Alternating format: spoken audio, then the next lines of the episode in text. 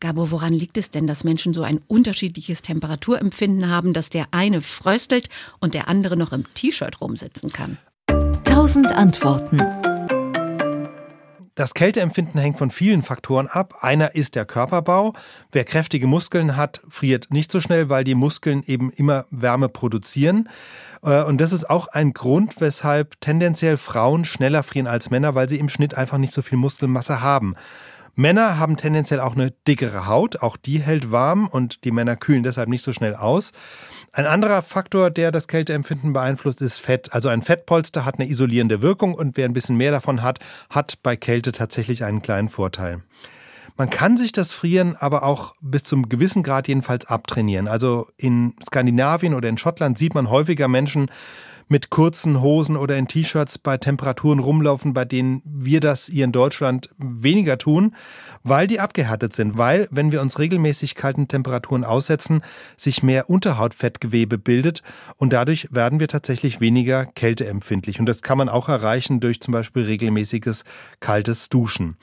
Was auch gegen Frieren hilft, Kurzfristig ist Bewegung. Bewegung hält warm. Also wer lange am Schreibtisch sitzt und anfängt zu frösteln, könnte mal die Treppe rauf und runter laufen oder einmal um Block oder was sich anbietet, zehn Liegestützen oder sowas.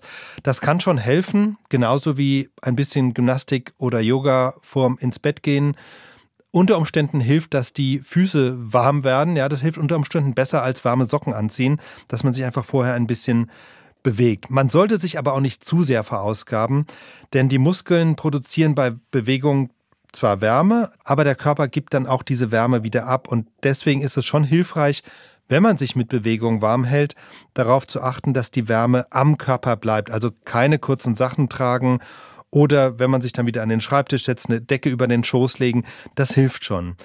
Ähm, das mit der Bewegung ist übrigens auch ein Grund, weshalb jüngere Menschen, also vor allem Jungs und junge Männer, oft nicht so schnell frieren wie andere. Klingt jetzt etwas klischeehaft, aber sie sind tendenziell tatsächlich hibbeliger. Das heißt, die Muskeln sind immer so ein bisschen aktiv und das hält auch warm.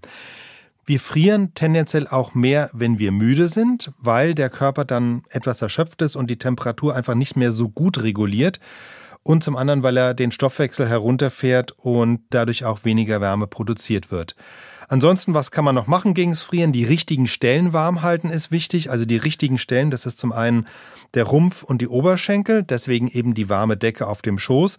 Zum anderen aber auch der Kopf und die Schultern und vor allem Hals und Nacken, denn dort haben wir wirklich die meisten Kälterezeptoren und deswegen kann ein Schal oder ein Rollkragenpullover wirklich gegen das Frieren helfen.